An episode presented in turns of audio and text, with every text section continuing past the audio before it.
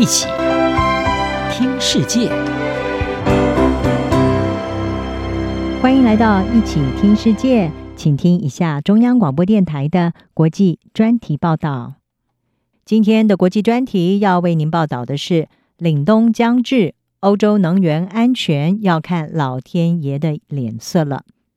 因为入侵乌克兰而遭到国际制裁的俄罗斯，正在把对欧洲天然气的供应武器化，大幅的减少对欧洲的输气量，也导致天然气和电力价格飙涨，在北半球迎向寒冬之际，给欧洲消费者带来了高额的账单。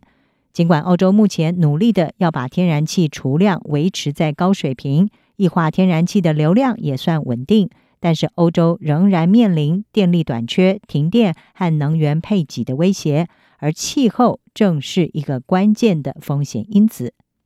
事实上，俄罗斯天然气如今占欧洲供应量的比重还不到百分之八，远低于莫斯科入侵乌克兰之前的百分之四十左右。标普全球评级专家杜波伊斯·佩勒林，他是表示。欧洲目前面临着在这个冬季需求会短缺大约百分之七到八的风险，大概是两百亿立方米，而寒冬恐怕会使短缺更加的翻倍。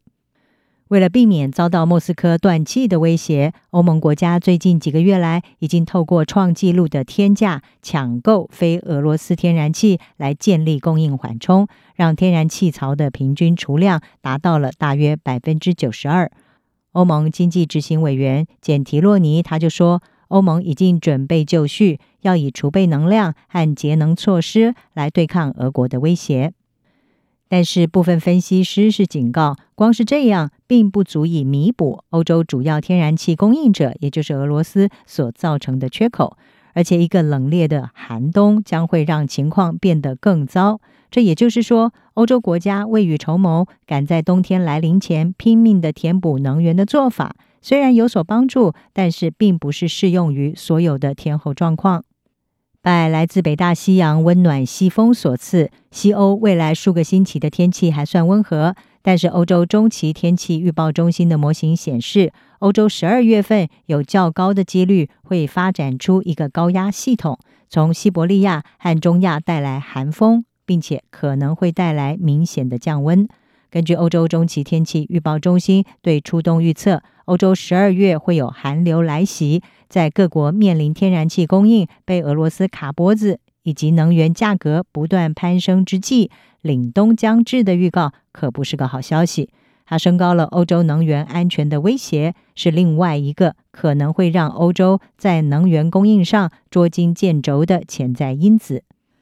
虽然中期的天气预测没有办法肯定地预测出哪样的事件会发生，或者是将会持续多久，但是这项预报为试图要评估需要多少天然气，为家庭供暖的公司还有政府当局是提供了初步的讯息。哥白尼气候变化服务的负责人布诺坦普他表示，一旦温度往下掉，可以预期的是，供暖的能源需求就会往上冲。像是九月底的一场寒流，就导致德国家庭和小型企业当周的天然气消费比过去四年的同期平均值暴增了百分之十四点五。此外，寒流来袭不但将会引发天然气需求的上升，还可能会减少可再生能源的发电量。这是因为高压系统往往是代表着更少的风和雨，而尽管这类系统的云层覆盖通常会比较少，渴望可以增加太阳能的输出。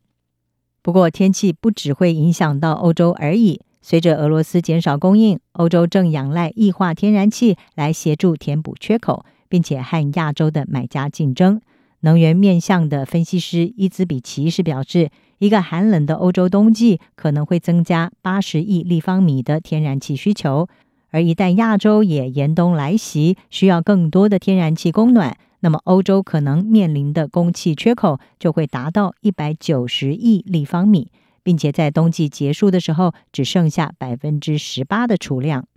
伊兹比奇认为，亚洲对液化天然气的需求。将会成为决定欧洲今年冬天实际上能够获得多少能源的决定性因素。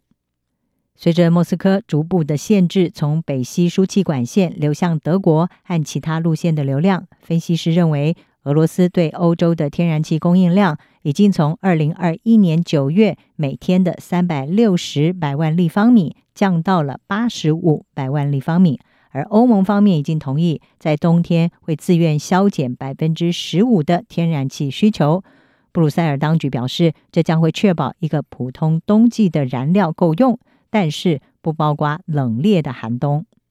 美国资产管理公司卢米斯塞勒斯是指出，看到欧洲已经将库存增加到正常的季节性水准，市场可能就此感到安心了。但是呢，也许有些太过放心，因为欧洲面临的挑战不仅是要在艰难的过渡期增加库存，或者是减少消耗而已。如今，随着凛冬将至的气候预测，欧洲这个冬天好不好过，恐怕还要看看老天爷的脸色了。以上专题由武宁康编辑，海清清播报。谢谢您的收听。